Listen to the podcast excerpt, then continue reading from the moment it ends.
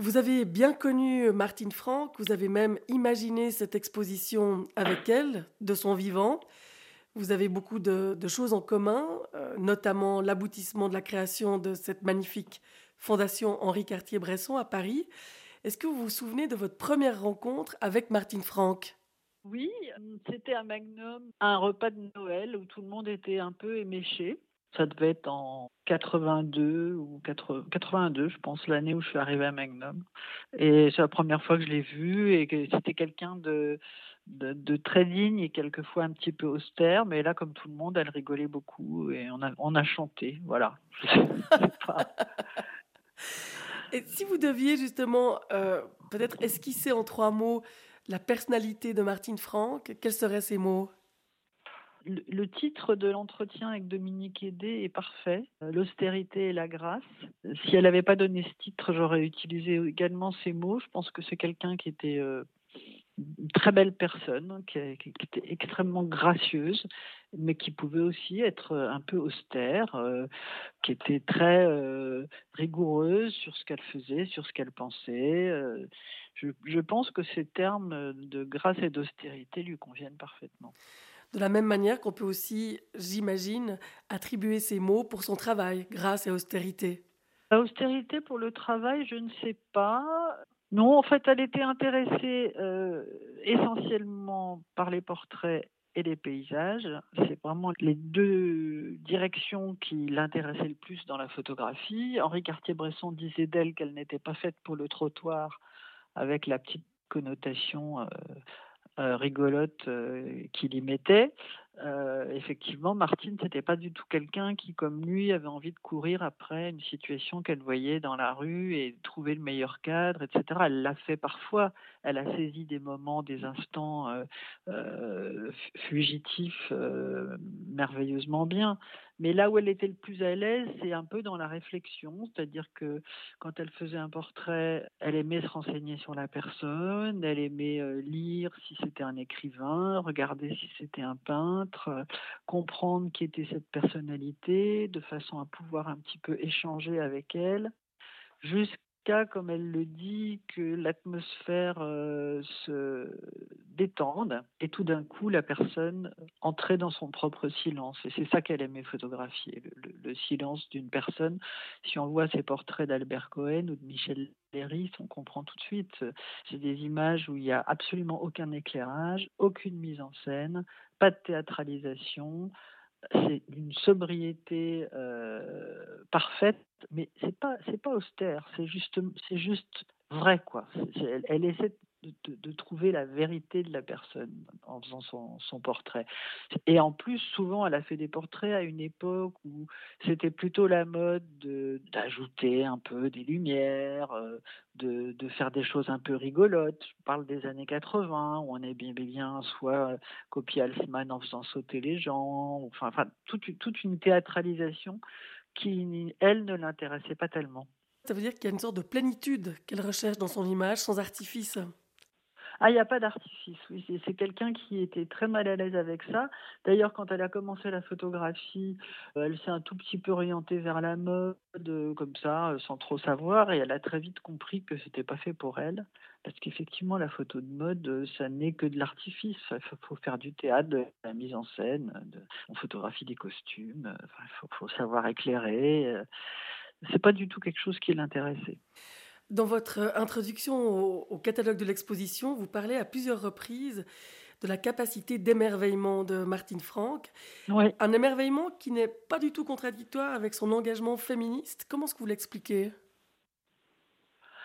Ah non, c'est pas du tout contradictoire. C'est quelqu'un qui était engagé sur beaucoup de causes. Hein. Les personnes âgées, c'était aussi une cause euh, dans laquelle elle s'est engagée. Elle a photographié très tôt euh, euh, des personnes âgées connues ou inconnues. Hein. On se rend compte que souvent ces portraits, ce sont des portraits de personnes qui sont déjà marquées par le temps. Bon, c'est peut-être aussi parce qu'on devient, célèbre à part dans la dans la pop musique ou dans le rap euh, en étant déjà euh, un peu un peu âgé, mais en tous les cas, euh, elle les photographie de la même façon, que ce soit des gens inconnus dans un hôpital ou dans une maison, un appartement parisien, ou que ce soit des gens connus, elle les photographie de la même façon. Mais l'engagement a toujours été quelque chose pour elle de, fondamental. En ça, bon, bah, elle, a entré à l'agence Viva. Hein. L'agence Viva, c'est une, émanation de mai 68 en France.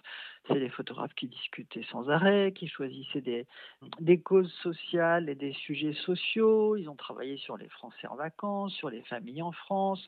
Enfin, c'est vraiment toujours les sujets sociaux qui, qu'il a décidé à bouger, que ce soit d'aller s'occuper, euh, les réfugiés dans l'église Saint-Bernard à Paris quand euh, il y avait tout, pendant très très longtemps une occupation de cette église, ou les mouvements féminins, féministes, euh, le Torchon Brûle, le centre audiovisuel Simone de Beauvoir. Enfin, elle a suivi toutes ces étapes-là parce que je pense que c'est, ça, elle était profondément concernée par tout ça.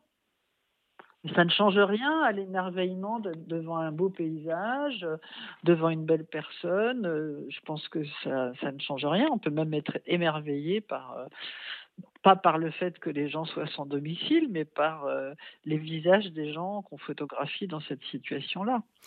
Est-ce que vous avez vécu des moments, des situations inattendues avec Martine Franck? Non, ce qui était une situation lourde et belle. En fait, quand elle a su qu'elle était malade et que qu'elle n'allait pas s'en sortir, moi j'étais évidemment très triste et, persuadée que, puisqu'on avait déjà décidé à son époque de déménager, qu'il fallait ouvrir le nouveau lieu avec une exposition de son travail. Et donc, c'était pas du tout dans sa philosophie, c'est pas du tout la philosophie des, fondateurs de cette fondation qui préféraient que cette fondation ne soit pas un mausolée à leur œuvre, mais plutôt une porte ouverte euh, à plein d'autres euh, artistes, qu'ils soient d'ailleurs photographes ou peintres ou sculpteurs ou vidéastes. Enfin, c'est pas un problème. Par contre, notre mission première est bien de bien gérer leurs fonds, pas de les exposer eux forcément. Donc, euh, elle m'a dit non, non, non. Alors, je dis écoute, Martine, bon. Donc, c'était assez compliqué parce qu'on parlait de quelque chose enfin, on était face à son décès quoi. Et donc finalement, elle était extrêmement courageuse. Avec son époux, ils étaient devenus très bouddhistes tous les deux, donc je pense que ça l'a beaucoup aidé. Et elle a accepté, et donc on a, on a regardé toutes ses archives, euh, elle a fait des choix, elle a découvert quelques nouvelles photos. On a, voilà, on a, on a rassemblé un corpus d'environ 300 images. Dans l'exposition, je crois qu'il y en a 140. Et puis, on a mis en place un petit peu une, euh, une idée générale de cette exposition. C'est-à-dire qu'elle avait eu déjà pas mal d'expositions, mais on présentait, c'était plutôt le genre, on présentait les 50 meilleures images. Là, c'était plutôt une exposition qui soit une biographie, un peu sous forme de constellation où en fait euh, on comprend, on comprend l'environnement euh, très biographique. Pour vous, euh, est-ce qu'il y a une image que vous emportez souvent avec vous lorsque vous pensez à Martine Franck? Le grand public dira son image iconique, c'est la fameuse photo du hamac au bord de la piscine à Le Brusque, moi, c'est pas une photo que j'apprécie tellement. Je pense que c'est une très belle image, euh, euh, complètement géométrique, complètement. Euh, on, se dit parfois même coup de chance, quoi. L'ombre était là, il fallait la voir, mais voilà. Non, moi, je, je je mêlerais un ou deux portraits et un ou deux paysages, des, situations un peu plus méditatives des portraits type euh, Albert Cohen et, des paysages type les paysages anglais. Euh, elle a très bien photographié l'Angleterre puisqu'elle était à moitié, sa mère était d'origine écossaise. Et euh, elle se sentait très bien en Angleterre, et d'ailleurs l'anglais est sa langue maternelle, et elle sentait bien le paysage anglais. Comme femme photographe, Martine Franck, comment est-ce qu'elle a réussi à se faire respecter dans un monde qui était majoritairement masculin? Ah ben c'était difficile. On voit d'ailleurs les photos qu'on a mis d'albums euh, personnels où on la voit toute seule dans la bande de Viva et après dans la bande de Magnum euh, où il y avait euh, je sais pas six femmes sur 40 hommes. bon, c'était d'autant plus difficile qu'elle était l'épouse d'Henri Cartier-Bresson et qu'à chaque fois qu'elle arrivait quelque part, on disait c'est la femme de Cartier-Bresson. Donc ça, ça devait être très pénible. Sa chance, c'est que Henri l'a beaucoup soutenue. Quand elle a rencontré Henri Cartier-Bresson à la fin des années 60, je crois qu'ils se sont mariés en 70, c'est la période où Henri Cartier-Bresson avait décidé d'arrêter la photographie. Euh, pour retourner au dessin.